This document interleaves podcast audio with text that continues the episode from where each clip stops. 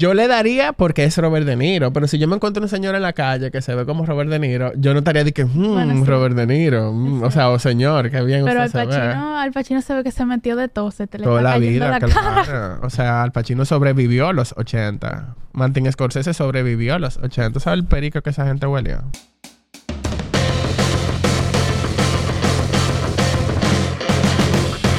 Hola, bienvenidos a otro episodio de No le llegaste podcast, donde hablamos de películas. Sin saber de películas. Hoy estoy aquí como siempre con mi compañero Joseph y hoy tenemos a...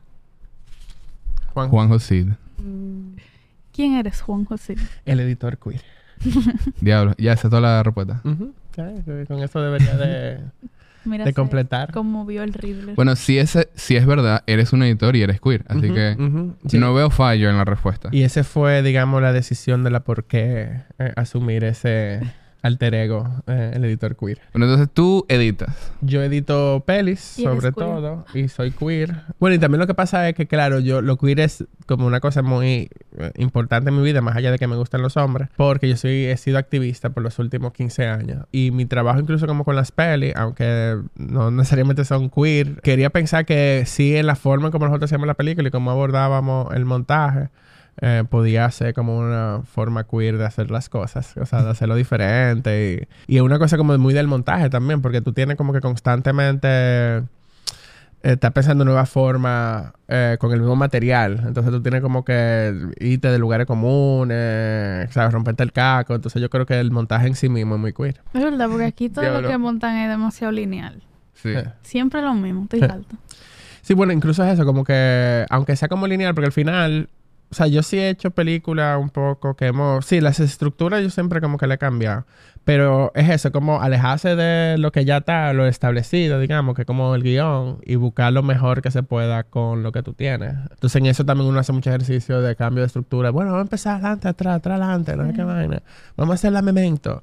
Eh, vamos a ver un corte blanco y negro. No es la o sea. memento. Ajá. Eh, bueno, sí, es su impacto. Su mejor película realmente. Tú I agree. Sí. Am, en verdad no la he visto.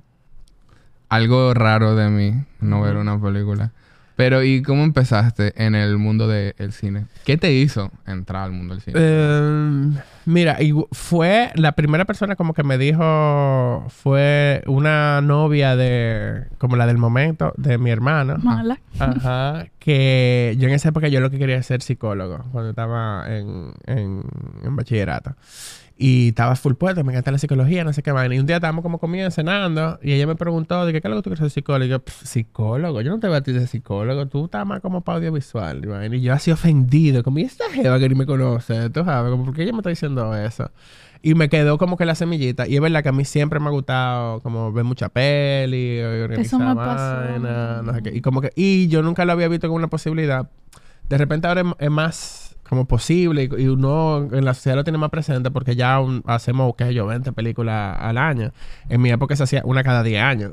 Eh, o sea, no era como una posibilidad dedicarme al cine. Entonces yo ni me lo veía full como que tomado en serio. Y mi otro referente era mi hermano, que era productor de televisión. Y era como que yo no quiero ser como él jamás. O sea, pan es un imbécil. Eh, y a pesar de ser imbécil, digamos, por su novia fue que yo realmente empecé a, a- a cuestionarlo. Y la primera vez que yo trabajé en una producción eh, audiovisual, que fue en un programa de televisión un reality que él produjo, que fue una pesadilla Pero de aquí. de aquí. Aquí hay reality, wow. Sí, Operación Española se llamaba. ¿Y qué? VIP. Entonces era como tipo Survivor en una Ah, playa. ok. no ¿Qué operaban? So, bueno, mi hermano fue uno de los primeros productores que eran sobre todo reality extranjeros. O sea, aquí se filma muchísimo reality de Turquía, lugares de, De Netflix Europa. también filmaron aquí. Ajá, hace muchísimo Mi mamá ve reality. mucha novela turca, todo. Eh. Todo vuelve, Pero, pero todo eso no son reality. Estos son, o sea, las, estos reality son full reality, así como, y hay de diferentes formatos y tal. Y él produjo muchos de esos, aunque por sinvergüenza ya no lo contratan. Nosotros tuvimos un reality, yo produje uno el año pasado, que era también era como tipo Survivor, eh, y era para RCN, que es una cadena colombiana. Eh, y también eran como gente famosa Colombiana. Pero también terrible. O sea, cada vez que yo trabajo con mi hermana y son como, como por razones como súper random de la vida que me llevan a, bueno, no hay ninguna otra opción y tengo que estar ahí, siempre termina como mal. Eh, yo espero que con esta última haber aprendido. Y bueno, en esa primera reality de Operación Española VIP, que eran como también famosos dominicanos en esa época, fue la primera vez que tuve como un acercamiento full con el montaje y me encantaba porque era como lo opuesto al rodaje, o sea, yo estaba en control real de toda la situación, era un espacio tranquilo y que uno podía como inventar y no pasaba nada, tú sabes, porque ya yo monté algo, hice un armado y como que no, ¿sabes? no se sacrificó más nada que mi tiempo. A mí me Eh, gusta el estrés del rodaje. ya, bueno, que... Una, una eh, relación no soy- tóxica con los rodajes. Claro, fuerte. sí, yo- Pero es que el problema es cuando tú no estás haciendo como que de verdad lo que te gusta. Porque tipo, a mí me gusta el área de diseño de producción. Pero cuando yo no soy cabeza, yo hago mi vainilla, o sea, y ya. Entonces cuando yo no estoy haciendo nada, yo siento que me siento useless y es como Sí, Hay cosas, por ejemplo, a mí me gusta hacer continuidad en las pelis. ah, me sí, muchísimo. ahí. Y, y, y sobre todo si el, el director o directora como que full está puesto para escuchar los comentarios que uno le hace. O sea, porque no es solamente como el tema de, bueno, cogiste el vasito. El continuidad es como el defensor del montaje en el set. O sea, como que la persona que se asegura que el material esté ahí, que, que todo lo que Diablo. necesita el editor esté Pero esa, esa es la cosa. Que aquí, por lo menos en los rodajes que yo he estado, que son de universidad por ahora, es lo que te comentaba, de que a nadie le importa los departamentos que no sean cámara. Entonces, si no eres tú que vas a donde ellos, no te hacen caso, no están pendientes. El último rodaje que yo estaba, dijeron, it's a wrap, porque quedó la toma, pero no chequearon el sonido.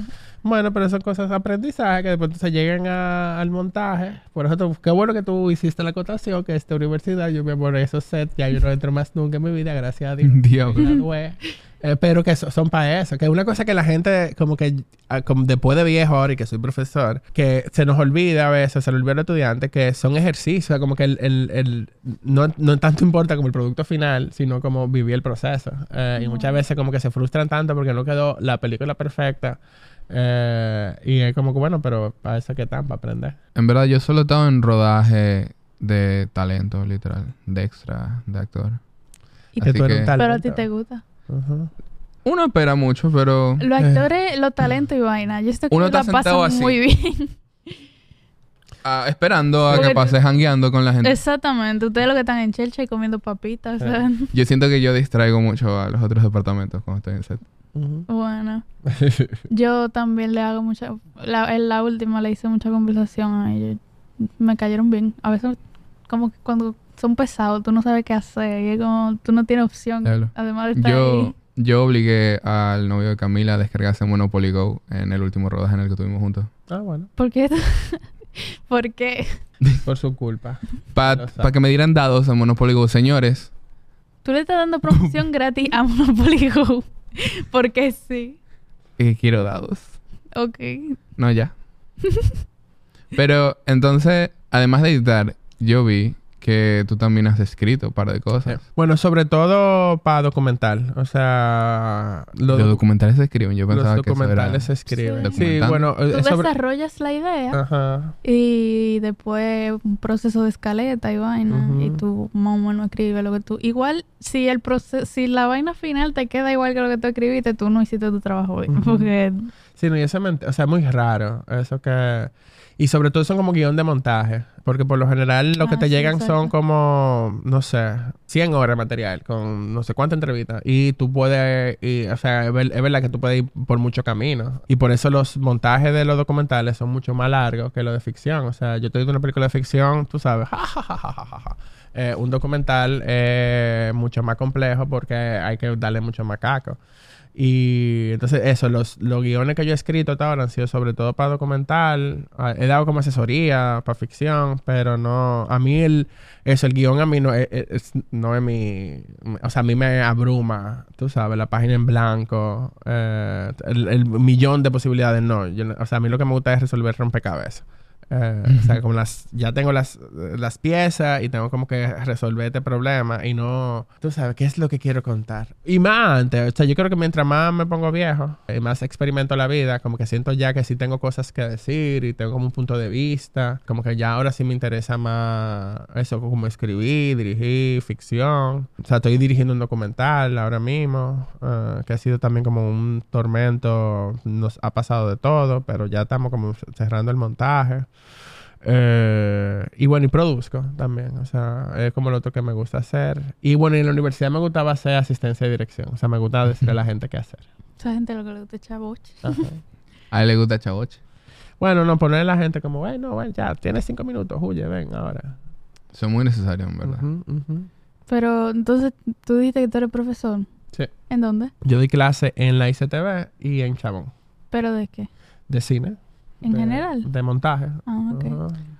Qué duro. Ujú. Bueno, y, al- y a veces he dado, he dado como dos o tres talleres como de esos extra de chabón. O sea, como que no, no es solamente como al curso regular, sino que he dado talleres así como sueltos de eso, que no me acuerdo ahora cómo se llaman.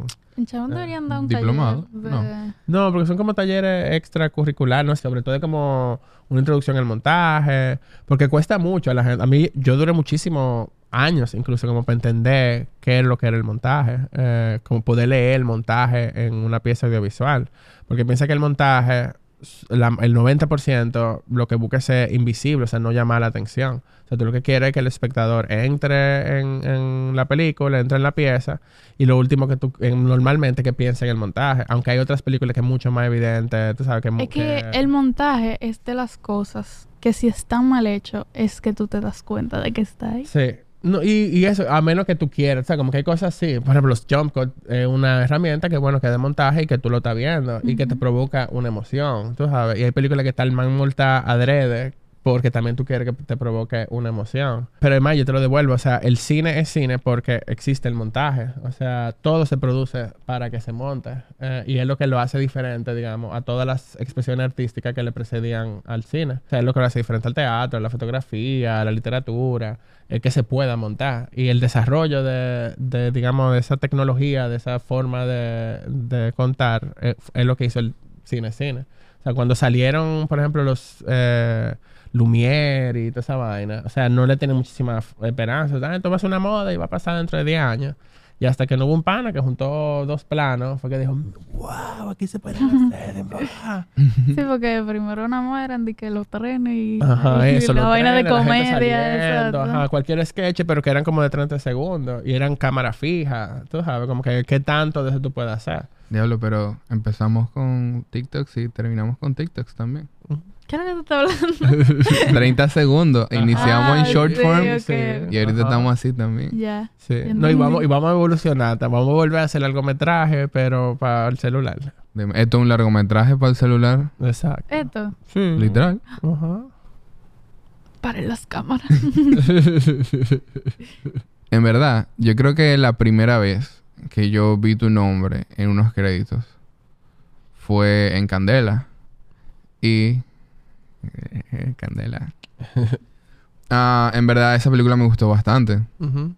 ¿Qué tal fue eh, trabajar en Candela? Increíble. ¿Cómo fue el montaje? Increíble. Eh, El Caribe Pop. Sí, el Caribe Pop de Farías Feroz. Que estoy muy triste porque no voy a poder editar su segunda película melodrama. O sea, estoy sufriendo. Es más, estoy casi deseando que pase algo. Diablo. ¿Sabes? Que, que haya como un conflicto ahí. Que diga, ay, no, no, José, ven, por favor, edítala en mayo. Ok, está bien, voy, voy a salvarla. Eh, nada en contra de Isra y Pablo, que la, que la van a editar. Pero es que me gustó mucho trabajar con Andrés. No sé, porque como un director propositivo, como que quiere explorar, con el, jugar con el lenguaje. A mí me encanta todo lo que sea eso, como metatranca, ver cómo puede contar la, misma cosa de forma diferente, cosas que sean como muy locales, eh, intentando representar cosas que están pasando en nuestro país o tipo de gente que hay en nuestro país. Eh, y Candela, además, o sea, yo y Andrés también nos conocemos, uff, desde que tenemos que, por lo menos aquí yo tengo como 18, 19 años, yo conozco a Andrés. Eh, en un taller de chabón Ujú. eh, nos conocimos. Y, y Candela, yo también la conozco, el proyecto, desde que era una idea. eh, digamos. Entonces como que lo acompañé bastante. Y además era un proyecto que era queer, o sea, como que el personaje principal es un hombre gay que hace travestismo. eh, hay una fe fatal, o sea, amo las fe fatal. um, y también era un proyecto que no era fácil, o sea, era un proyecto que era como bastante complejo porque son, o sea, una estructura muy sólida, o sea, no, ahí no se podía, bueno, por lo menos André no quería como, o sea, la propuesta era que fueran en tres partes y que cada una de las partes fuera un personaje diferente, cambiar el punto de vista, ¿verdad?, de la historia. Entonces eso también como una camisa de fuerza que era como montajista, era como interesante eh, bregar con eso porque había que darle mucho más mente eh, y, y ver cómo. Eh, y al principio del montaje, André vino como muy como seguro de que tiene la estructura y no sé cuánto. Entonces salir de ahí fue complejo porque, ¿sabes? Como que él pensaba que el guion estaba de que sólido. Pero Tú, entonces- tú rompiste eso. Claro, porque el montaje también un poco para eso, porque claro, tú montas, haces como dos o tres primeros armados, que es sobre la misma idea, como ir puliendo, y después te das cuenta como que, bueno, pero igual esto no me emociona, o sea, sí, se cuenta una historia, o sea, que es como el primer checkpoint, tú sabes, como que tenemos material suficiente para contar por lo menos la trama, pero ya después de ahí tú es una búsqueda más de provocar emoción. O sea, de, de de que tú salgas, que tú veas en, en un momento de la película, tú te asustes, te enamores, te lo que sea. Y eso es, digamos, lo que tú más realmente buscas en, en montaje, te sorprenda. O sea, que no, tú no te sepas al final de los 10 minutos, o que tú no pienses en eso, eh, que no te aburra. O sea, que son como vainas que uno se, se pregunta constantemente. Y como que el cherry on top de Candela fue que nosotros eh, nos invitaron a un encuentro en Sundance. O sea, Sundance, además del festival de cine, lo que eh, ellos tienen que bacano es que ellos tienen como un summit, por decirle algo. O sea, ellos como que se juntan cuatro meses en verano, eh, invitan a cineastas. Por ahí han pasado, qué sé yo, los más grandes cineastas de, de los 90 para acá, eh, gringos. Eh, entonces hay que van con el guion, hay otros que van con a editar, hay otros que van como sonido, o sea, como que es diferente etapa de las películas y como que lo llevan allá a hacer prácticas con superactores, con superfotógrafos, supereditores, ¿sabes? Muy hippie, estamos, es como en unas cabinas en, en, en la montaña, eh, o sea, yo me sentía así como, no sé, un sueño. Entonces estábamos ahí, como nos dieron una cabañita bacanísima, eh, y entonces venían gente a ver la película y nos daban como muchísimo input y como que también eh, el aislarte, digamos, de, de tu vida cotidiana, como que ya yo estoy lo que estoy concentrado como en esta película. Eh, y eso fue, o sea, le ayudó mucho. Ahí fue, yo siento que en, que en que como que rompimos mucho de lo, bueno, prueba esto, que ya vamos a probar esto. Eh, y recuerdo que en principio ya estaba terminada la película. O sea, como que ya habíamos hecho todo el tiempo por el que me habían contratado para editar. Y si acaso como que quedamos una semana suelto, pero yo creo que ni, ni siquiera, ¿eh? Era como, ya no quedaba más nada. Y entonces nos dicen en Sundance, en plan, bueno, qué, qué bien, y, ¿cómo fue la experiencia? Y yo, ay, buenísima la experiencia, pero eh, lamento que igual de las cosas, de las ideas que he ido desarrollando aquí, no las voy a poder explorar porque, bueno, no hay tanto tiempo para editar y qué pena. Y me dice el pana, que era como uno de los organizadores, bueno, pero ¿cuál es el problema? Y que bueno, que no, tenemos cuarto. ¿Pero cuánto cuarto que le hacen falta? Y yo, bueno, eh, no sé, que 10 mil dólares para seguir como montando. O sea, yo por tirar un número ahí a lo loco, ah, bueno, déjame hacer una llamada. No. Literal. Li- Y así fue, por eso terminamos y que cayó como un buen puerto porque eso nos aseguró como más de un mes más de, de montaje. Tenemos que, tenemos que conocer gente así, literal, Sí, porque... sí, sí. No, hay, hay que andar con el cuchillo en la boca. O sea, André incluso llegó a Sundance porque él tu- tuvo varias etapas en diferentes cosas. En esa época Sundance como que tenía la, la vista puesta aquí en el Caribe. Eh, quería como apoyar proyectos caribeños y fue al Festival de Cuba, el de La Habana, que es como el festival realmente en el Caribe como más eh, relevante. Y, y ellos habían elegido, habían abierto una convocatoria, habían elegido unos proyectos que estaban en guion, en desarrollo, eh, y, y esos proyectos como que vamos a ver cómo los apoyamos. Y André Amor se apareció. O sea, André no estaba elegido, Candela no estaba por elegir, y él llegó con el- el- la tesis en DVD. O sea, él hizo una tesis en, en la ICTV Cuba que era eh, basada en Candela, que como la parte del, del asesinato y la búsqueda, y que la hizo precisamente para poder hacer el largometraje, y él se apareció con su DVD y su folder y como un vaina, y lo puso ahí. vamos. Ey, esto que hace aquí no, eso es mi película. Ah, ok, vaina. Y ahí That's so king coded, en verdad. Ajá, y, y- pero que eso es lo que casa- te digo, que así, o sea, no fue adrede que yo tiré ese chinazo, como, ay, qué pena, qué pena del día año, o sea, yo no tenía ninguna pena y lo que quería que nos dieran cuarto para seguir haciendo la película. Diablo. Rey. En Candela hay una escena que a mí me llamó mucho la atención en la representación de la protagonista, la Ujú. Femme Fatal, Ajá. de que cuando ya está hablando de que con su papá, y ya está en su cuarto, como que su cabeza no se ve. Entonces yo estoy como que diablo. A Como mí me que- encanta ese plano. ¿Verdad? Ajá. Durísimo. Y que después Ah. reaparece la cabeza. en- Exacto, y en entonces es como que ella no es ella, pero entonces como que le quitan su, su agency personal cuando ella está hablando con su papá por teléfono y tú no escuchas al papá, creo, no me acuerdo. Ajá. Pero es como, es duro, en verdad, esa parte me la noté. Pero es que cuando yo vi Candela, yo como que salí de la sala con este sentimiento de como que diablo. El cine dominicano sirve, vamos, a- vamos para allá, esto va a ser durísimo, como que yo hubiera sido un dream job, en verdad, trabajar en una producción así. El- me parece que el concepto de Caribe Pop es durísimo. Para mí también. Ujú. Ese diseño de producción está Exacto. muy diferente. A mí también me gustó mucho del Caribe Pop y que él se pusiera a inventar y. The Shapes and Colors. Pero no es mi película favorita. Ah, pero es que yo la vi una vez y no me acuerdo. O sea, eso es lo que pasa también con las películas dominicanas, que no tienen como, tú no tienes como revisitarlas. Sí. Exacto. Yo sí la me- mayoría de las veces. Yo sí me volví loco y la vi como cuatro veces. Yo la vi dos... Yo la vi tres veces en el cine, porque la vi la primera vez. Luego fui con un amigo mío a verla, pero llegamos tarde, así que llegamos desde la mitad. Así que vimos de la mitad al final. Y luego como que le dijimos a la gente del festival como que, señores, nos perdimos la primera parte, podemos entrar. Y entonces la vimos como que de la mitad, del principio para la mitad. Al revés. Exacto. y entonces como que luego la vi en el Festival de Trinidad y Tobago, otra vez. Entonces yo sí tuve una pequeño, un pequeño hyperfixation con Candela. Por como un mes. Veo, te veo, te veo. Pretty Colors. La cosa es que yo no me acuerdo, pero mi crítica principal a la película fue, o sea, no tenía que ver con la historia, sino más cómo escribieran los personajes femeninos, Ujú. que es que estaba muy male gazed y eso me quilló pila, en verdad, y yo no sé voy a salir con tanto pique, pero por eso que yo como que le bajé, el- no tengo el mismo hype que él. Pero, ¿Y no te gustó la otra, la, la amiga de, de Candela? Eh, Judy Rodríguez. Tú ves, no me acuerdo. Ya, Ella ya. era la... La que trabajaba en el bar, eh, que era hija del detective. No me acuerdo. Sé que ella, era, ella sí era bacana.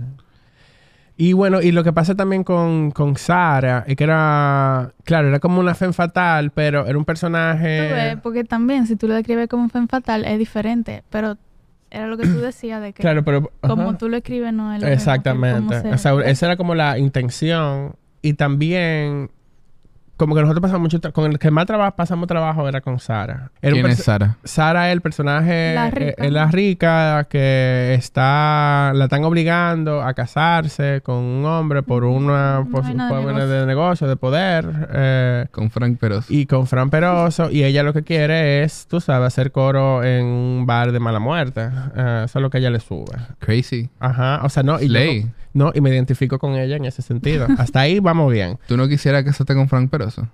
Yo no quisiera tener que casarme con Fran, pero sí. Bueno, él me cae bien, pero no. Eh, preferiría darme el tigre que hace da eh, igual, la verdad. Y entonces era complejo porque también era como un personaje. el te- los temas con los Femme Fatal también es como que tú tienes medio que empatizar con ellos porque t- la motivación de, por la cual ellas hacen su lo que sea que ellas vayan a hacer no son tan como ni blanco y negro. O sea, no- no, Exacto. es que son de que mala por ser mala. be able Ajá. to say Ajá. slay No, or exacto. Ajá, exacto, ajá, eso. Entonces con ella era raro porque, Yeah. La Eh, escena... claro, no se entiende por qué ella hace lo que ella hace. Pero yo así como años después y dándole... y también en un tema en el cosa, es que la motivación de ella es muy débil. O sea, porque que ella ve dos gente que supuestamente se aman, pero lo que se tienen un besito, tú sabes, como que yo hubiese preferido que ella lo vea a ellos mamándole como después ella lo puso a mamárselo a él, ¿sabes? Como que de repente que esa sea lo que ella diga, wow, ¿cómo se lo mamó? ¿Qué- ¿Cuánto amor? tú sabes, esa, qué, pasión esa gente y eso es lo que yo necesito en mi vida, pasión. Pero nosotros no vemos eso, o sea, como que no estaba ahí. Eh, entonces, para mí eso sí fue como un como una debilidad del guion que, que nos costó, o sea, yo creo que el, el struggle más grande en montaje eh, fue construirla a ella en montaje. Eh, y mira que estaba muy bien la actriz. She did a little dance. Es Sí, otra sí, sí. cosa, las actuaciones estuvieron muy buenas. Sí, que sí, yo sí. recuerde, pero sí, eso fue. Como que yo salí con pique por eso y no me gustó tanto. Pero Sí. después entonces él habló de el concepto de Caribe Pop y, Sí. y está muy chulo. Sí.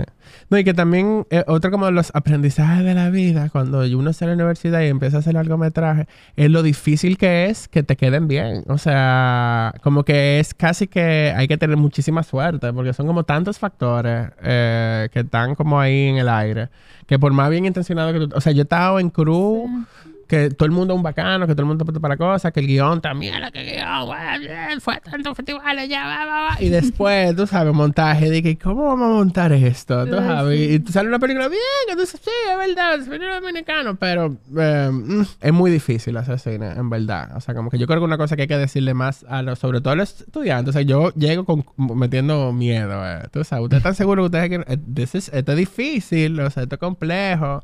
O sea, incluso como conseguir un buen primer trabajo, así como más allá de asistente. Eh, o sea, yo tengo amigos que, que tenemos más o menos el mismo tiempo haciendo cine eh, y no lo han logrado. O sea, como que no han logrado eh, como romper esa vaina. Y mira que son gente buena, dedicada, que se han puesto. O sea, es, muy, es un mercado además muy pequeño, hay muchísima competencia, hay muchísima cizaña. Es verdad que hay gente súper bacana. O sea, yo por suerte casi que en todos los proyectos que trabajaba, o sea, no he tenido como chipeo, eh, ni he tenido que trabajar como con gente mala onda, pero hay mucha gente mala onda.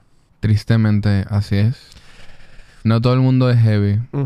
Yo quería preguntarte, um, nosotros hemos hablado de como que lo que me hizo a mí, como que entrarle al cine y como que me gustara más el cine, más de solo ver cine y ya, solo ver películas y ya. Que todavía yo solo hago eso, en verdad, ver películas y ya. Do you? Sí. ¿Tú no ves nada? No, pues la cosa es que yo veo películas y ya. O sea, no sé. yo Igual, no... igual no te perdono que tú todavía no hayas visto El Padrino 1. I wouldn't get it. ¿Tú sabes qué película yo he visto? Viene y dice, wow, me A Joey. ¿Tú vida". has visto Ah. los cuatro favoritos de Joey? Yo no creo que le encante. Diablo, pero no... No podemos hacer que la gente me acabe todos los episodios.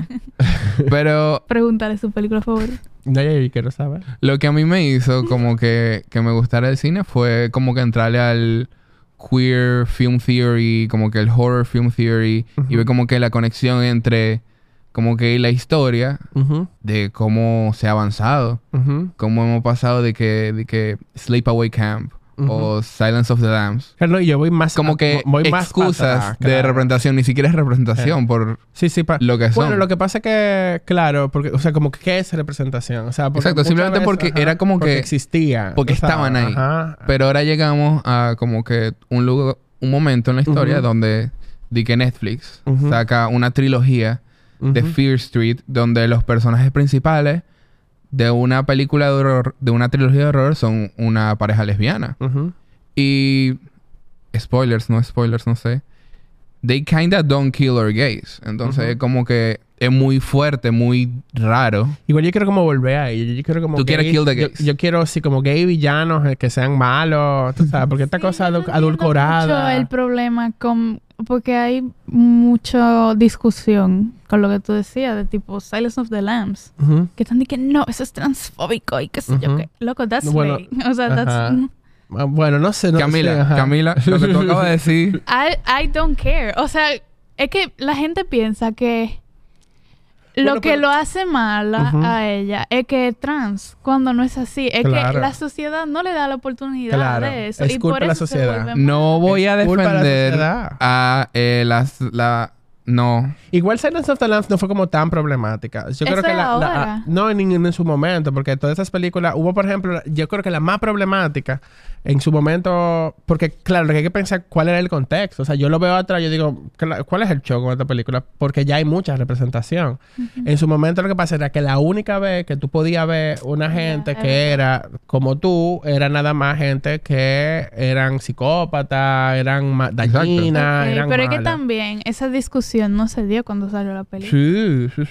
Pero entonces, ¿por qué está resurgiendo ahora? Bueno, porque, Porque es que estamos viendo para atrás y eh, estamos diciendo, ustedes de aquí a YouTube, vinimos y unos pa- acá se vamos. ofenden Ah, ahora. Esta generación de que todo se ofende. Entonces, Entonces- claro, se resurge. Por lo menos, spoilers para Sleepaway Camp, señores. ¿Cuál es esa? Mira, Sleepaway Camp es una película de terror de los 70. Es sobre una pareja de gemelos. Yo no la he visto, señores, en verdad. Qué Ay, sorpresa. Bueno, yo te voy a dar otra. Mira, hay una película que se llama Cruising. Yo la quiero ver. Cruising, tú la ves ahora y buenísima, peliculón. Me encanta. Es súper darks, es súper así como leather, vaina, gente Al teniendo Pacino. sexo, al Pacino teniendo sexo homosexual, ¿sabe? Como en ese contexto, por favor. Pero, claro, pongamos en el contexto histórico. O sea, en ese momento estaban siendo perseguidos mucho la persona homosexual, Yes. todo el, el ejemplo que daban, ah, son unos depravados, no sé qué vaina. Entonces, la única película que hacen es esta que la utilizaban eh, para, ah, ¿sabe? Como eh, habla más de nosotros. Eh, entonces, en ese momento, eh, la comunidad se puso y le hizo un boicot a la película, fuertísimo. Eh, y de ahí vino una de las primeras representaciones como bien, tú sabes, de un hombre que se enamora de otro hombre, pero es muy difícil. Pero igual que- quedamos vivos y nos amamos.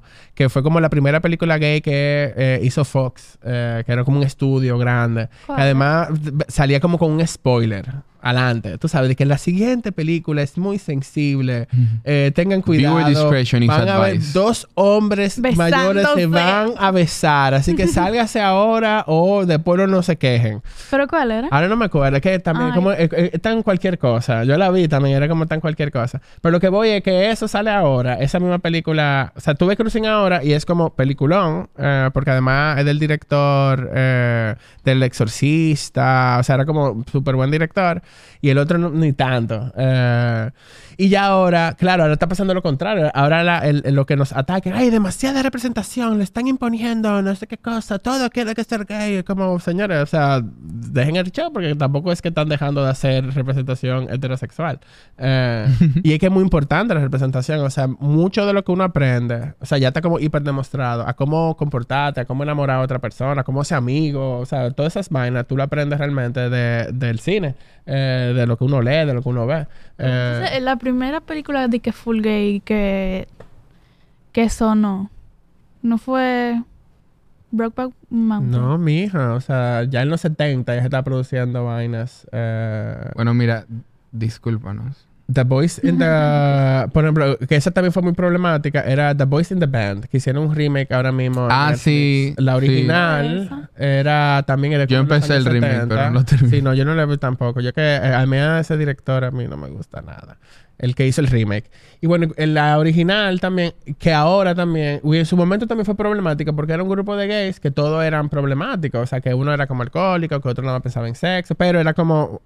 O sea, Gente. esta- eh, son gente, Gente. que tienen eh, conflictos internos, conflictos entre ellos, que y así como lo están resolviendo en una sociedad además que era muy homofóbica. Pero poco a poco eso fue cambiando. O sea, ya cuando Silent of the Lambs, lo que te digo, que ya para cuando Silent of the Lambs ya había empezado eh, un movimiento de cine que se llamaba el Nuclear Cinema, que es donde surge, qué sé yo, Greg Araki, Gus Van Sant, eh, que estaban como, como que ya se estaban apoderando, estaban haciendo personajes complejos eh, de que eran homosexuales, pero que no eran de que, tú sabes, como "Mm, me enamoro y la sociedad está en mi contra y voy a sufrir, sino que era Que eran gente. que eran, eran, eran antihéroes también. Estaba pasando todo el tema de la crisis del VIH, entonces era como muy grunge todo, muy como... "Arr".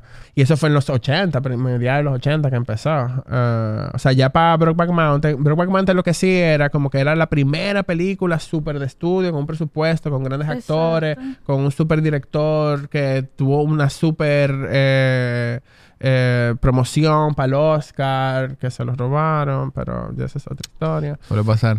Eh, ¿Qué saben los Oscars de película? Exacto. No, ahí fue que yo dije, "Ah, no creo en Oscar. Eh, yo era un así un niño, así que además yo la fui a ver al cine, eh, es con medio escondido, pero no tanto. Y, o sea, yo me acuerdo que la vi y la mitad de la película me la pasé llorando con una jeva a que se me- estábamos al lado y los dos nos agarramos la mano y empezamos a llorar. Ay, Dios. ¿Y por qué? Es triste la película. ¿Tú no la has visto? ¿Tú no la has visto? ¿Tú no has visto Brokeback Mountain? Yo sé. Bueno, Tengo spoiler. hablando de películas que no he visto, pues que yo necesito que Camila entienda por qué Sleepaway Camp está mal. Está mal. Está horrible. ¿Tú la viste? Ah, yo no la he visto, no, no. Yo Mira. que yo y Netflix no nos llevamos. La cosa Ah, es... pero es de No, no, no, no. ¿No es que hay un No, no Fear Street. Sleepaway Camp. Ah, la original. La de los 70. Ujú. No son la misma. No es un remake ni nada. Creo que yo sepa. Ah, pero entonces, Sleepaway Camp es horrible porque se trata de dos gemelos, ¿verdad? Un niño y una niña. Eh, tienen un accidente de chiquitos y se muere el niño, ¿verdad? Entonces luego ellos están como que en un campamento, creo, no sé. Hay un camp, está en el título. Pero entonces, como que un familiar los quería, de que creo que sus tías o algo así. Ok. Y la va criando toda la vida. Y entonces, en el campamento, creo, señor, yo me estoy inventando el plot de esta fucking película. Pero tú ¿Pero la por qué tú viste. estás haciendo...? porque Porque tú me estás- parece muy importante. Pero porque la viste. No, no, no. pero esta es la cosa, Ah, mira. Además. Yo te lo estoy contando porque yo sé el impacto que tuvo. Pero entonces, lo fue. en los 70. Sí. Yo estaba viendo el video ese de Queer Film Theory. Y hablaron de Camp. Pero entonces, ok, Tato. Hay un asesinato en el campamento. Tal vez, no sé, señores, véanla. Y O sea, él manda a ver una película que él no ha visto. vamos a verla, Ajá. señores. Pero entonces, Y que dice que es mala y que tiene un problema. Que él no vio. cuando tú veas el problema, tú vas a decir, ¿verdad? Pero acaba de decir cuál es. Ok, hay asesinatos en la cosa. El final. Señores, vayan a verla. Voy a... Estoy a punto de decir el spoiler. Esto es un plot twist duro. El final. El asesino. eh, la gemela. La que quedó viva. Pero es revelado en la forma de que está muerta, desnuda, que lo que pasó fue que se murió fue la gemela al principio y la persona que la crió Lo crió como una niña. lo crió como una niña porque son una gente muy loca y mala de la cabeza. Y entonces se supone que el argumento de la película es que se volvió loco porque lo criaron como niña en contra de su voluntad, así que es trans y asesina gente. Bueno, Es que that me hace sense, sentido, claro. A mí me hace mucho sentido. Si Tal lo decimos es así, la forma sí. como tú lo estás explicando, Ajá, porque no hemos visto la película. Pero todo, nosotros entendemos eso ahora, Dique.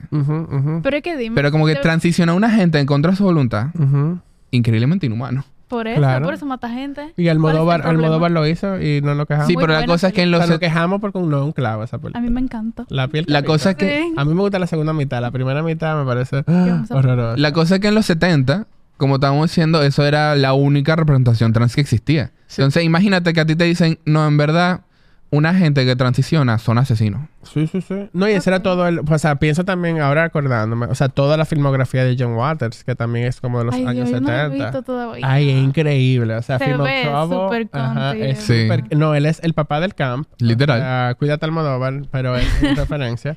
Y tú dirías Eh, que Almodóvar es camp. Claro, his mother. Que Almodóvar... eh, o sea, si algo es Almodóvar, es camp, mi amor. Yo solo he visto... No, no, no, no, no, no. no. A mí no sí me he gusta la visto, última. sí he visto algo de Almodóvar. Vaya. Pero de antes de La los de- 2000, ¿eh? ¿Tú has visto algo de antes del 2000 de Almodóvar? Yo vi una película de antes de los 2000. De quien sea, dime. Yo vi la que tiene con Tilda Swinton, Tique. Ay, sí. Tú no has visto La, nada. la vimos juntos, Camila y yo. el 2020. nada. La voz, Claro. la, La- The Human Voice. Ajá. Ajá, la voz humana. Me gustó mucho, en verdad. Y eso es bastante camp, o sea, esa Sí, peli como... Pero horror, la última vaina. que él sacó, eh, ¿cómo que se llama?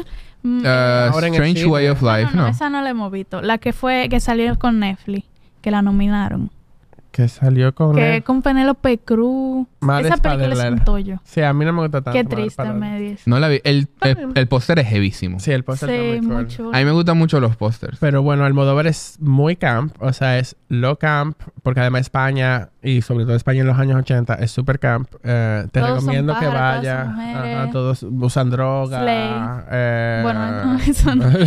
bueno, ¿Qué estás tratando de decir? no yo. No, Eh, era las chicas Almodóvar. Ajá, las chicas Almodóvar. Entonces, sí, ves, vean Almodóvar eh, y vean Almodóvar eso. Yo lo, yo lo recomiendo ver. Entonces tú dirías Almodóvar Rights.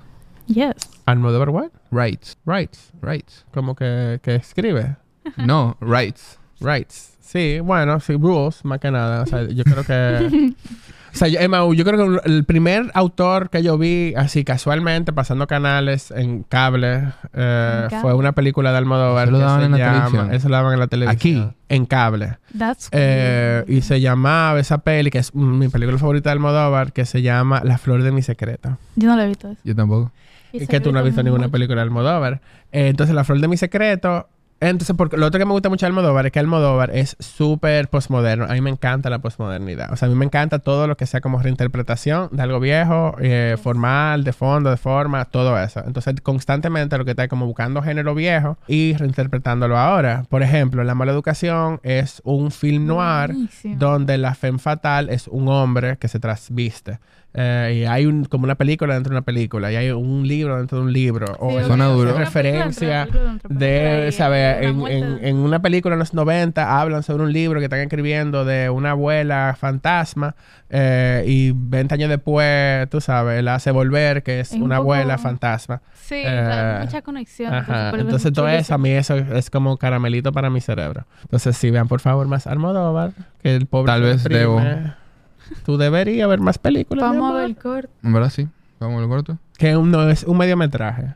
Porque dura ¿Media casi hora? una hora. Media- No, eh, no era como una Media hora. hora. Con 40 Yo minutos. A me creo habían que dicho que iba a ser como que- una hora. Y yo como, no. Bueno, yo busqué el Letterboxd y decía media hora, pero lo que pasa es que aquí en el cine están poniendo el, el corto y después como una entrevista con Almodóvar. Ay, qué pena. Diablo, pero vamos. Eso claro. fue lo que yo vi, no estoy seguro. Mira, pero entonces, hablando de películas, likely thing to do en este podcast, en verdad, hablar de películas.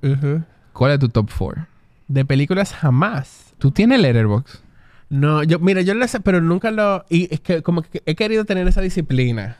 Pero nunca he podido. Y lo he intentado de mil maneras en toda mi vida. Dije, bueno, voy a escribir. O sea, en un note, vaina, como en un cuaderno. Pero no. En un momento, y- en IMDB lo hacía.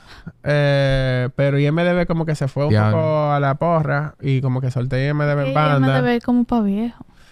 Bueno, mi amor. ¿Qué tú estás tratando de decir. Camila? Que IMDB lo usan es viejo criticones. Es lo que te digo. ¿Cuántos años tú tienes? 19. Exacto, yo tengo 37, voy a No, cumplir. tú puedes usar Letterboxd todavía. Ah, yo puedo. No, Tú no, puedes. sí, yo puedo hacer muchas Ha- cosas. hazte la cuenta de Letterboxd para que cuando salga ese episodio ya esté. Entonces, bueno, mi top 4. Deberíamos hacer como un top 4 como de queer films. eh. Ah, yo puedo hacer un top 4 de queer film. Exacto. No, pero yo presumo que en tu top 4 ya está, ya tienen queer films. Yo quiero saber cuáles son tus cuatro películas favoritas. Si tú tuvieras que coger Favor- cuatro. O sea, pero favorita que como que yo pudiera ver 100 veces. O que yo siento que son como el epítome del cine y que me provocaron la vez que los vi. Eh, No, son no. cosas diferentes. Lo que tú quieras. La interpretación que tú quieras. La que tú quieras. Porque Mira. la cosa es que en Letterboxd... Para la gente que tampoco... Porque Ujú. también nosotros estamos asumiendo que toda la gente que ve esto sabe que es Letterboxd. Pero Letterboxd tiene esta modalidad que en tu perfil tú puedes poner tu top 4. Tus cuatro películas favoritas. Yo la... Uno las va rotando. Quita unas, pone otras. Y aparentemente el mío es muy controversial. Ya, sí, me, ya me han contado. Bueno, yo así rápido pensando, Hedwig and the Angry Inch, eh, que es basado en un Válido. musical, que es increíble, eh, que ha envejecido bien, aunque ha- hay como cosas del casting que son problemáticas, pero, o sea, me cambió la vida. Pero Eh, entonces, ¿te gustan los musicales? hay musicales que me gustan. Sobre Chicago. todo los postmodernos. No, ¿Te gusta Chicago? No me gusta. Ni el es el que hicieron de los Beatles tampoco me gusta. ¿A qué tú te refieres con postmoderno? en Bueno, que hay como una... Que hay un juego en la forma, en, en cómo, tú sabes, cómo entra la parte musical, o sea, como musicales que ya no son como música clásica o, sea, o de Broadway literalmente, sino que, por ejemplo, este de Hedwig and the Angry Inch, es casi como un show, un, un concierto de rock. y todo está pasando alrededor del concierto de rock. Entonces, como que para mí en ese momento era, ¿sabes? Como que yo he visto los musicales clásicos que son como de Disney, en esa onda, eh, y esto era como rompía con esos esquemas. Eh, y es una historia super queer, un personaje que medio que lo obligan a transicionar, eh, le gustan los hombres, entonces se enamora de un muchacho joven y escriben canciones juntos y el pana se va y se roba las canciones y la deja a ella. Eso no es como Coco. Eso pasó en Coco. Bueno, sí, es como Coco, ajá. Entonces queda ella destruida, entonces ella está como en una cosa, le cae atrás en la gira, tú sabes, para que el otro reconozca. Entonces es peor porque el otro es como bisexual, pero no lo dice que es bisexual. Eh, bueno, es muy... eh, entonces toda la trama es como sobre... Como, o sea, está en contra como del amor... No contra el amor romántico, pero como de esta idea de que tú necesitas otras personas para ser completo, sino que tú mismo puedes ser esa persona, no sé. Es como... Esa es la trama. La otra que me gusta mucho son Los Espigadores y yo, que es de Agnes Bardá. Es un documental. Eh, me encanta porque es como súper sencillito en su forma. O sea, es literalmente una doña de 70 años con su cama DV Cam.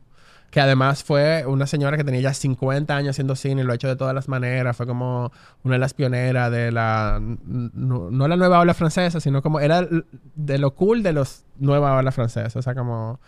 Era como la favorite filmmaker de your favorite filmmaker. Bueno, ella era de ese. Y ella hizo este documental sobre como las personas que recogen eh, lo que queda de las cosechas. Cuando cosechan todas las la vainas, entonces ahí había como una tradición pero que ahora eso ha perdido. Y bueno, y que ella habla como de muchas, o sea, como que lo lleva, lo humaniza mucho, habla sobre el pasar del tiempo de ella, es muy meta porque ella como que sale y de repente se para en una tienda. O sea, a mí como documental me parece que es increíble. Almodóvar, estoy en, bueno, hay como dos películas de Almodóvar, ya dije la de... La flor de mi secreta, pero a mí la que más me impactó fue Todo sobre mi madre. Que yo, por ejemplo, yo no sabría cómo catalogar sobre todo sobre mi madre. Como- Drama. sí, como un drama, pero también, o sea, como que quién es la protagonista. O sea, sí, sabemos, pero no. O sea, cuál es el conflicto. A mí no me queda claro. Ok. Eh, o sea, sí es como una mujer que está intentando superar un trauma y closure, pero, ¿sabes? Como... Y los personajes son increíbles. Hay una trans ahí que es como que tiene unos monólogos del final y como muy seria. También como una de las películas más... Cuando él empezó a hacer como cine serio para festivales. Y, nada, y me parece como que muy humano y mucho, muy como de camaradería entre mujeres. Yo me crié entre mujeres, soy fan de las mujeres, todo. O sea... em, Ya. Women's Rights. Women rights. Women's right. Al- Always and forever. Más, yo, o sea, mi tesis es que las mujeres lesbianas deberían gobernarnos a todos en todo el mundo. Yo creo que se resolverían todos nuestros ¿Tu problemas. tesis en la universidad? De vida. Ah. Por eso es lo que yo estoy peleando en el partido político. Que en Opción Democrática yo quiero que nuestra próxima presidenta del país sea una mujer lesbiana que no es Virginia Antares, ella está casada con un hombre. Todavía no he identificado quién va a ser esa presidenta, pero yo creo que eso es lo que necesitamos. ¿Y qué otra película que yo pudiera ver así un millón de veces? La mujer sin cabeza. ¿Cuál Sí, es? La mujer sin cabeza de Lucrecia ¿De qué? Martel. Ah, ella. Lucrecia Martel. Ajá, entonces Lucrecia Martel es mother. Buena.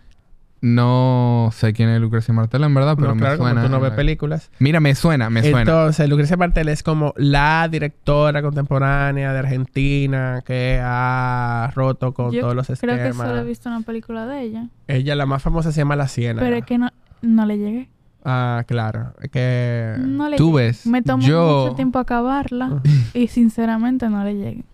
Yo me acuerdo de Lucrecia Martel porque en el top 4 de Victoria, Linares Villegas, amiga del podcast, eh, La estaba Niña la Niña Santa. Claro. Que la de Victoria y la Niña Santa. Igual no me extraña porque yo... De que it figures. It figures. Ya, no, no, it fits. Pero sí, igual también no me extrañaría que La Mujer Sin Cabeza fuera, porque para mí lo Crazy Mujer Sin Cabeza que es como una película de suspenso, que no es una película de suspenso, es como una mujer que está como chipeando. Eh, entonces está tirada como si fuera una película de suspenso. Y no tiene cabezado.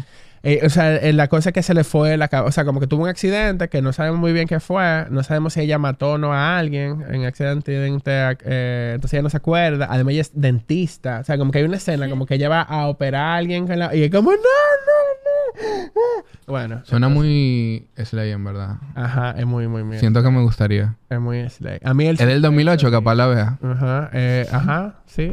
Tú todo lo que ella... Tú puedes ver todo lo de ella porque todo fue después del 2000. ¿En verdad? Y la niña santa... Sí, la niña santa está muy bien. Eh, pero yo siento que es como la más... Como...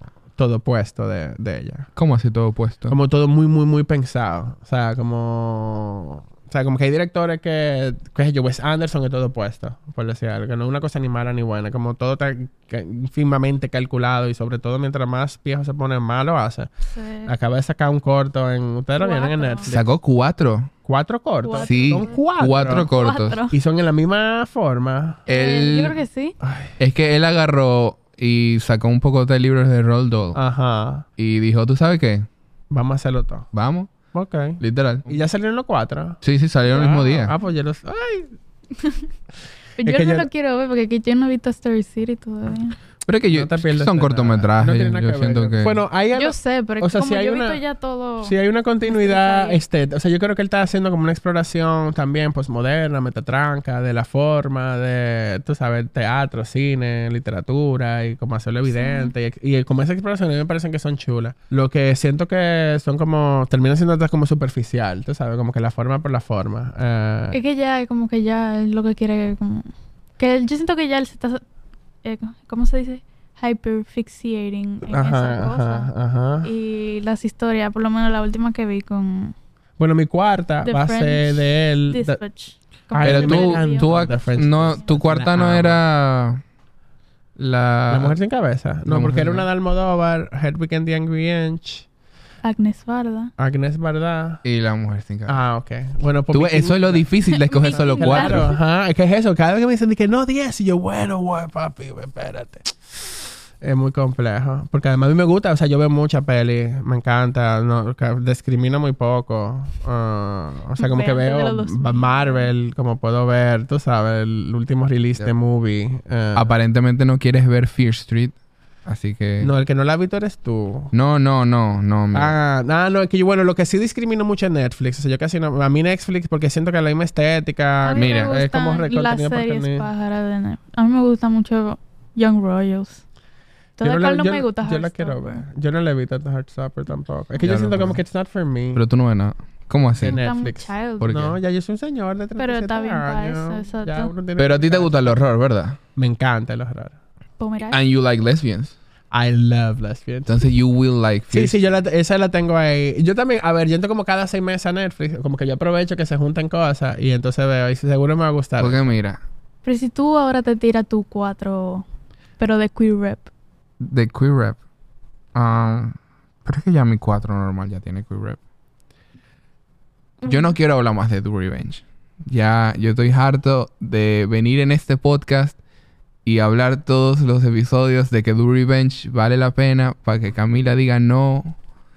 Pero Do Revenge es mi película número uno. Do Revenge. Do Revenge. ¿Cuál es esa? Es un Es de trío que Netflix. salió con Maya Hawk y Camila Camila Méndez. Méndez. Ni idea. Que como que... Maya Hawke es la hija de Ethan Hawke y Ah, Uma Thurman. ok. Pero ellos están... Y Camila era de la, una de las tipas de Riverdale.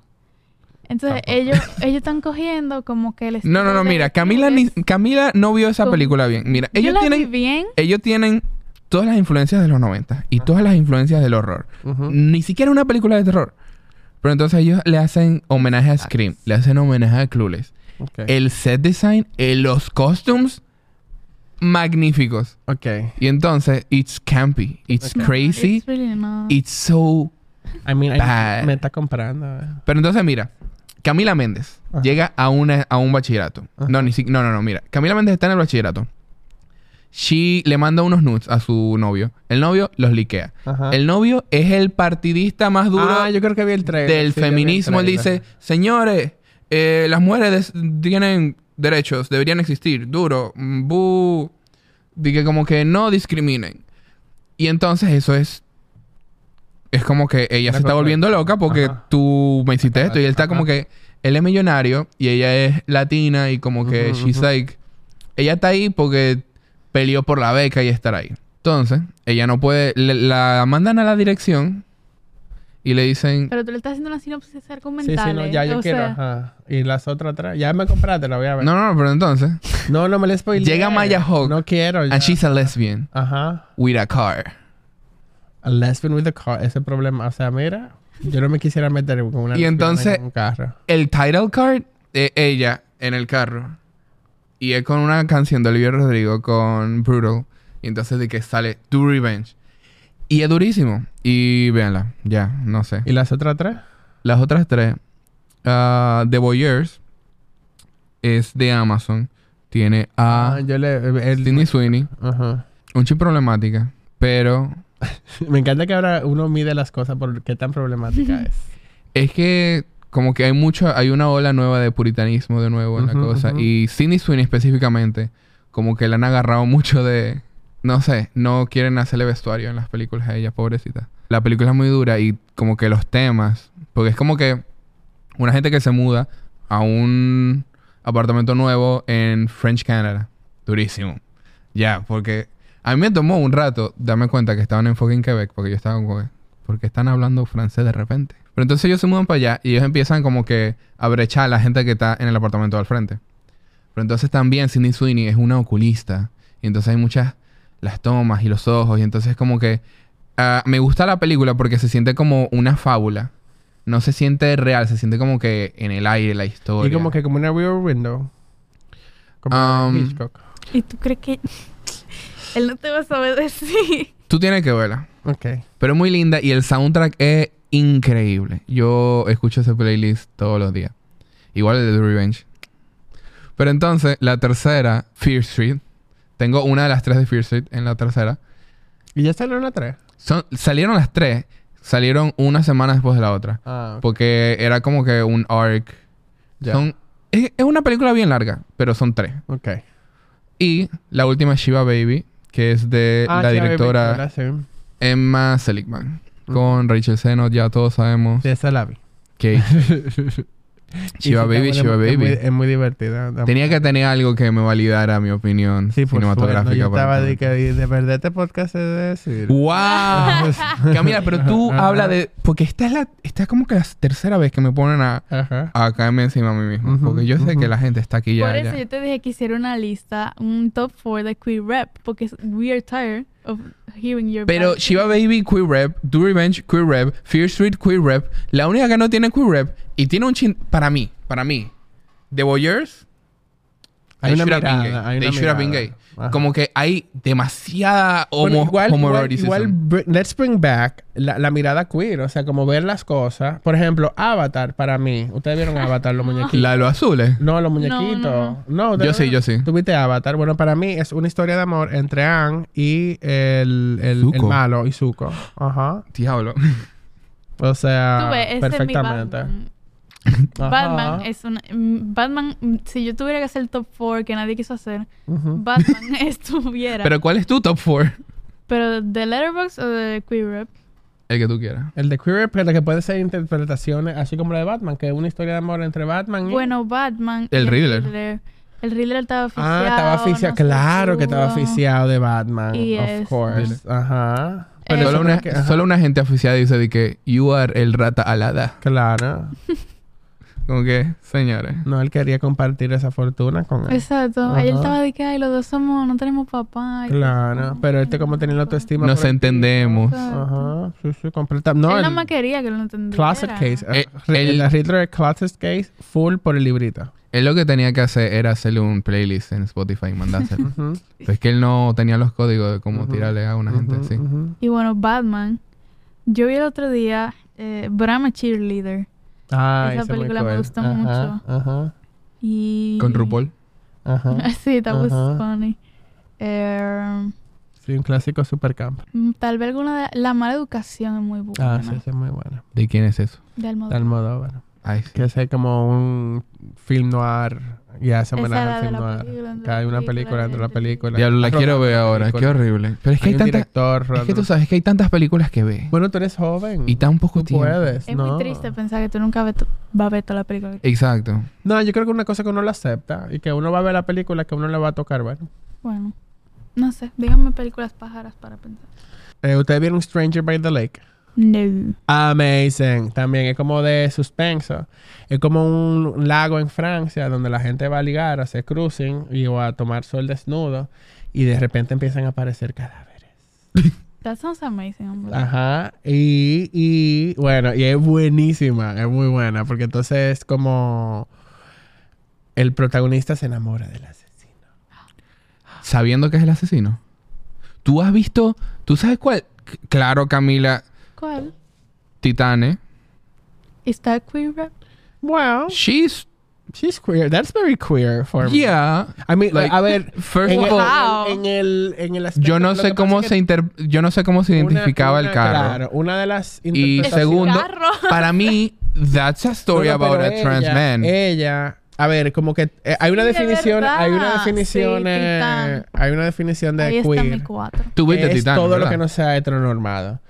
O que no sea sexo solamente para reproducirse. Entonces, She's so... queer. so that, en Sí, verdad. De es verdad, a mí Sí, se sí, me sí. olvidó que ella se puso como de trans y vaina, pero sí, Ujú. entonces Titán me encanta. Esa- Allá hay cuatro. It was so good, en verdad. Como que... Como que Es que tú ves, ¿por qué ustedes Y duran ustedes vieron de que blue is the warmest color. Yo no la he visto Diablo, por mira. lo problemática que... Mira, Blue is the warmest color. Yo, fue un gancho que le estaba tirando, de que le, le va a gustar el clavo. yo estaba en un corito con una gente en una casa de playa y de repente estaban diciendo, ay, sí, vamos a ver una película. Tato, yo entiendo, tal vez no todo el mundo quiere ver The Revenge, pero ellos agarraron y pusieron Blue is the warmest color. Y no solo eso, sino que la escena de siete minutos, siete fucking Dura como minutos, media hora. literal, Igual no es tan mal. O sea, lo- le dieron rewind y la vieron dos veces. wow. Y yo estaba como que. Y, y la puso fue una muchacha que estaba. Esta es mi película favorita. Y como que. eh, yo como Ese que. momento. Bueno, a lo mejor. Yo como que- Les, les estaba diciendo algo, ustedes, ustedes no se estaban dando cuenta. No. No. Que tú te rehuses ver lo que estaba frente a ti, otros 500. Yo. Bueno, I'm gonna take it back. En verdad no es tan mal. O sea, lo que pasa es que hubo un It's- hype porque ganó Cannes, no sé qué vaina. Entonces, pero es una película bien. O sea, Todas las historias que han salido del set han sido terroríficas. Pero que da igual, todas las, todos los sets son terroríficos. O sea, el que te diga que el set hay amor. y No, en- no en todas las películas. Abusan las a los actri- actores. Exacto. No todas las películas las actrices salen con. The Coochies Mangled. Bueno, no Mangled, pero tú sabes. Bueno, sí. Vean Titán. Vean Titán. resumen. Bueno, en verdad, nos quedamos con muchas cosas que, hablar, hablar. Juanjo. Tenemos. Tienes que volver, lo siento. ujú. De que lo Habrá siento. que. Ah, no, no. Bueno, pero entonces, antes de empezar a grabar, nosotros estábamos hablando de que nuestros Dream Projects, que yo estaba diciendo de que, señores, si conocen una gente que está haciendo alguna adaptación de, ¿cómo se llama? I Have No Mouth and I Must Scream, llámenme. Cualquier cosa yo hago ahí. Pero, ¿cuál sería un Dream Project para ti? Para mí. Algo que tú ni siquiera harías, que lo importante no sería el dinero, sino está en ese proyecto. Yo igual la mayoría de los proyectos en los que yo me involucro, desafortunadamente. Diablo, no me digas Han eso. sido República más- Dominicana. Sí, no, igual un- aquí se puede, no, hay mucha gente que ganan dinero, pero a mí, lo digo así lamentablemente porque yo ahora a mi edad me gustaría poder haber tenido más dinero, pero yo por lo general son como proyectos con los que yo me siento como muy identificado y muy apasionado. Bueno, que también Eh, es mejor así, como que solo trabaja en cosas en las que uno... Sí, sí, sí. O sea, yo por eso es que quiero creer que tengo tan pocas arrugas. Eh, pero un Dream Project así que me gustaría trabajar es una película de vampiros, de lesbianas vampiros. Aquí, hay una pe- aquí hicieron una película de vampiros. Mala, Um, no la vean. Ese sería como mi sueño. Y si es de que caribeña, pff, me muero. Aquí fue horrible, fue horrible. Bueno, Camila, pero vamos a escribir pero eso, Se dime. pueden hacer otras. ¿Tú la viste esa? No. Yo no me acuerdo cómo se llama. Pero a mí me parece Ay, durísimo. yo me acuerdo que era como una comedia, ¿no? Sí, un Sí, taller. sí, sí, sí. Yo no, no, no la vi. Yo, yo no lo veo. Los dominicanos yo no lo veo, a menos que... Es que me la pusieron por una tarea, no sé. Ya. No, No, yo ¿por esa qué? no... ¿Tú no has visto Renfield con Nicolas Cage y Nicolas Holt? Ah, sí. ¿Te gustó? Sí, yo me divertí. Yo no la he visto. Qué sorpresa. Pero quiero verla porque es nueva, nueva. Ujú. No, y ahora hay un... Hicieron como un- una adaptación de Entrevista con el Vampiro en versión seria. Y Se ve increíble. Bueno, Entrevista con el Vampiro es como la película de vampiro de mi generación. Es como Yo el no la he Twilight de visto, ustedes. pero me dijeron que fue. Yo he visto- Pero es como Twilight, entonces lo No, no es como- No, no, yo he no. visto los... Es superior a... Yo he visto los clips en Twitter y eso se ve... O sea, y es como la quiso escribir porque eran super queer también los libros. Mira, Eh, hay un tweet que una gente que se fue viral, que era un quote tweet de un video y decía como que, pero ¿y esta gente no tiene camisa en la serie nunca? Nunca. ¿Y para qué? Son vampiros. Están entrevistándose. Una entrevista very thorough. Ajá. Y entonces, Nada, son vampiros y son gays. Y no tienen camisa. Y no tienen camisa. Es que eso- sí, los libros son muy además sexualizados. Los, ah, y son, bueno, una serie, son varias. Son como Vampire Chronicles, se llama, de Anne Rice. Yo me los leí todito en mi adolescencia. Así de que, oh my god, vampiros gays. Me encanta. Diablo. No todos son gays, debo decir. Algunos son bisexuales. Eh, pero sí, muy. Estoy loco por verla. Y ese sería como mi proyecto, así que me moriría por trabajar en una película de vampiros. Ponte a escribir, Camila. De lesbianas, vampiros. Yo no soy quien para escribir lesbianas vampiros. Bueno, pero tú puedes hacer research, claro que sí. Todo el mundo puede hacer lo que ellos quieran siempre que lo hagan bien. Ok. No te Exacto. limites por tus identidades. Yo, yo de apoyo. Está bien. Lo Pero él no la va a ver. Exacto. O sea, porque él no ve películas. No, claro, dime, yo estaré en ese crew de alguna Ajá. manera. Pero va a ser sí. malísima a propósito. ¿Tú sientes que la intención de hacer una película mala a propósito ayuda de que en el Creo que outcome? depende de la gente, porque es como que si tú haces Claro, algo malo, but it's camp, it's, Claro, it's good. exacto. ajá. Y con eso era lo O que sea, me como- refería, pero otra Como que cosa es define, que- define malo, porque es eso. Si hay una No, claro, película pero es que tipo como que- serie B, tú sabes, como una película de género que no es, que no tiene los eh, patrones que tiene que seguir como las películas buenas, serias, es una cosa. Pero es que ahora se hace a propósito. no, pero Entonces, hace mucho. O sea, lo que te digo, como que películas serie B se han hecho desde, qué sé yo, los años 40, 50. Y yo, y bueno, una cosa que te, que te decía antes, o sea, yo juzgo las piezas por cuál era el propósito. Eh, porque yo no puedo medir la misma vara a una película, tú sabes, que el- su ambición era ganarse un Oscar, a una película que lo que quería era hacernos reír por No, una claro, hora y un claro. disparate. pero yo siento que, por lo menos así, viendo el propósito, Diablo, señores, no hablamos de bottoms.